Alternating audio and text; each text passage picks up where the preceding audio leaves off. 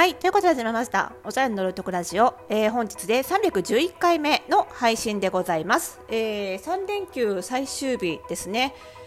また明日から会社かと思っている人もいれば、今年はお盆とつなげると結構長いお休みになるんですよね。なのでまだまだ休みだぞという方もいらっしゃるかと思いますが、いかがお過ごしでしょうか。ちょっとね、これも収録してる時点で、あのいつもえー、とちょっと Spotify とかはねタイムラグがあるんだけどあのラジオトークベースで言うとあのいつも毎晩9時に配信しようと思ってるんですけどもうすでに9時過ぎているというですね。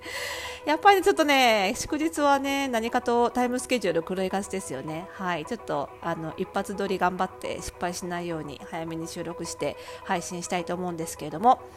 さあ今日はね久しぶりにあちょっとトレンドアイテムのお話をしようかなと思っていて。というのもあの私がやっているオンラインサロン服装心理ラボのあの毎週火曜日のメールレッスンの、えー、と配信をしていて今月のテーマが、まあ、服装心理ラボ流2021年秋冬トレンド解説っていうことでねあのやってるんですよ。でちょうど明日があの第2週目のメールレッスン配信日なんであの先ほど書き上げましてで、あのーそのメールレッスンの方ではあのトレンドをもう少し広めにあの解説をしていてあのご紹介するおすすめアイテムも1個ではなくってかなり幅広くあのお伝えはしてるんですけれどもあの今日お伝えするアイテムはその中の、まあ、1個をちょっとあのこちらでもお伝えしようかななんて思いまして、えー配信をしてしようかなと思っております。なので、まあ、ラボの、ね、メンバーさんたちはあの明日配信のメールレッスンと合わせてこちらを聞いていただくとより深くわかると、ね、メールレッスンでは結構広く分かりやすくお伝えしているので今日はそのうちの一つの、ね、アイテムを取り上げてより深く分かるというですねこう二重構造でお楽しみいただけるということになってますけどね。はい、でそのねご紹介するアイテムっていうのがプリーツスカートでございます。プリーツスカートって言ってもねそんなにあの目新しいアイテムじゃ正直ないじゃないですか。ね、なんですけど、まあ、トレンドって2種類ありますよね全く見たこともないような色柄デザインアイテムが出てくる時もあればちょっとまあ前からあったけどそんなにトレンドど真ん中でなかったアイテムが中心に踊り出てくるみたいなね、まあ、そういうパターンもあったりして、まあ、今回は後者ですよね。であの、まあ、なんでプリーツスカートが流行に踊り出てくるかその、ね、流行の背景とか、まあ、人々の気持ちの変化から来るんですけどもその辺はねあの服装診ラボのメールレッスンの方でお伝えしてるんですけども、まあ、この、まあ、あれこれあってプリーツスカートがあの流行の中心に出てくるわけですよ。でこれまではっていうと、まあ、長いスカートはあの全般的にずっと流行だったんですよね。でもプリーツスカートというよりはもう少しなていうのかなリラックス感のあるプリーツのひだのない、まあ、消しスカートがずっと流行っていたわけです。でその丈は割とやっぱり引き続き長めが多いんですけども、まあ、そこにひだの入ったねプリーツスカートにちょっと移行してくるシフトしてくるっていう感じのイメージですよね。でこのプリーツスカートは、まあ、単純にプリーツスカートさえ履けば何でも今年の秋冬っぽくなるかっていうとそういうわけでもなくって、まあ、組み合わせがどちらかというと肝なんですよね。プリーツスカートを使って今っぽい組み合わせをするとおしゃれに見えるよ。ちょっと新鮮だよっていうトレンドなわけです。なので、まあ、プリーツスカートのコーディネートっていうところもかなり重要になってくるわけなんですね。で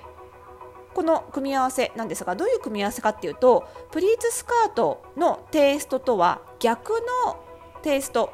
真逆の要素を持ったアイテムを組み合わせるのがトレンドになります。でさよくねあるじゃないですかファッションで。ねなんか違うもののミックスとかね真逆の要素を組み合わせるとかよく言いますけどそもそも逆とは何ぞやということになりますよね。やっぱり単純に色だったら逆って分かりやすいんじゃないですか。ね色彩学多少ちらっと学べばまあ検索でもすればね補色って言いますけどね逆の色は出てきますよね。だけどこういう漠然としたプリーツスカートと逆の要素を持つアイテムってなんだ？みたいな時に結構難しいと思うんですよね。まあ、そういう時の考え方も含めてお伝えできればと思うんですけども例えば今回取り上げるプリーツスカートは何に特徴があるかっていうと形に特徴があるアイテムですよね。プリーツの入ったスカートということですから。で、まあ、プリーツスカートっていうのがトレンドなわけであってその色とか素材に関しては今回トレンドのなていうのかな要因としては触れられていないわけでとなると形なので形に特徴があるのであれば形の印象を考えてその逆のアイテムを組み合わせることがおしゃれに見えるコツなんだっていうふうに理解していくといいわけなんですよね。でじゃあプリーツスカートはっていうとまず、まあ、プリーツひだが入っていますからやっぱりそのひだがないずるっとしたスカートに比べるときちんとした印象が強いアイテムですよね。ということは逆ですからそういうきちんとした印象が強いプリーツスカートに合わせるのは、まあ、きちんとしていないっていうわけじゃないですけど、まあ、きちんとした印象っていうのを、まあ、ドレッシーなアイテムというふうに置き換えるとその逆なのでちょっとスポーツテイストとかカジュアルなアイテムを組み合わせることでそれが逆の組み合わせになるというふうに理解ができますよね。となるとですよまああのちょっとテロンとしたブラウスとかあとはジャケットみたいなアイテムとプリーツスカートを組み合わせるよりはスポーティーなアイテムですから今すぐ着るのであれば本当にラフな T シャツとかねあのカットソーのタンクトップとか、まあ、そういったものと組み合わせてしかもちょっとベースボールキャップかなんかかぶっちゃってでえーと、スニーカーだったりスポーティーなサンダルと合わせるみたいな組み合わせがおしゃれっぽいなっていう風にちょっと想像できますよね。で、まあ、これが秋冬になったら、まあ、その T シャツがスウェットに変わったりとかね、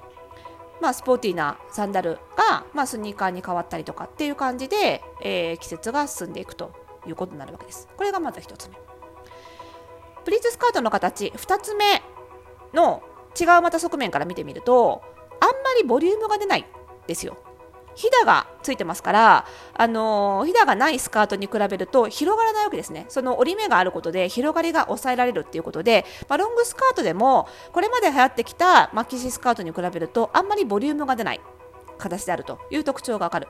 と、その逆ですから、ボリュームが出るアイテムと合わせる。これもまたね、今年っぽい組み合わせになります。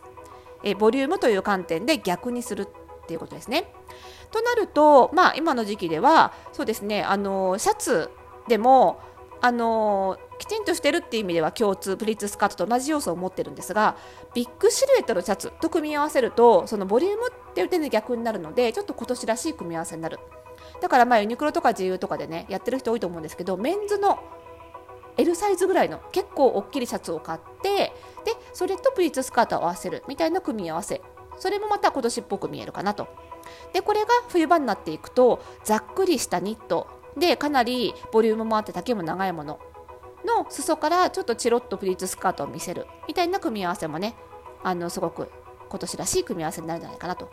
いうことで、えー、プリーツスカートが流行になるんですがその組み合わせとしては逆の要素を合わせるっていうねところが特にポイントなんだよっていうことでその逆っていうのはプリーツスカートはまず1つ目きちんとした印象が強いのでその逆のスポーティーラフカジュアルなアイテムと合わせるもしくはプリーツスカートはあまりボリュームが出ないアイテムなのでえボリュームが出るアイテムと合わせる。この、ね、2点押さえていただけると手持ちのプリーツスカートがたちまち今年っぽくあれ？そのプリーツスカート今年買ったの？みたいな着こなしになりますのでね、え、ぜひぜひ試してみていただければいいなというふうに思います。まあ、こんな風にね、プリーツスカート自体はね、まあ、あのー、定番アイテムなんですよ、そこそこね。持ってらっしゃる方も多いと思うんですよ。でも組み合わせ自体で今年っぽくなるっていうのがやっぱりそこがねそのファッションの面白さでもあると思うんですよね。でこういうふうにあの例えば私の仕事なんかでもねあのお客様のご自宅にワードローブチェックに行ったりとか、まあ、今のご時世だとねオンラインであの Zoom とかでねお客様のご自宅とつないであの Zoom の中でお客様にねあのいろいろ手持ちのアイテム見せてもらってアドバイスなんていうサービスも結構あるんですけどやっぱりねそのお客様がもともと持ってる服を新しい組み合わせを提案することで今っぽく見せるっていうこういうお手伝いができるのって本当にねこの仕事にしかできないなと思うんですよ。あのアパレルの販売員やっていても、まあ、多少手持ちのお洋服の、ね、話を聞いたりすることはできるんですけどやっぱり基本的にはお洋服買ってもらうことが仕事なのでその上から下まで全部お手持ちの服で今年っぽく見せる方法はさすがにアドバイスできないわけですよね。なのでそれができるっていうのが本当にあのこのパーソナルスタイリストっていう仕事の醍醐味だなっていつも思うのでこういうトレンドキーワードが来るとワクワクしちゃってねあの方のお客様の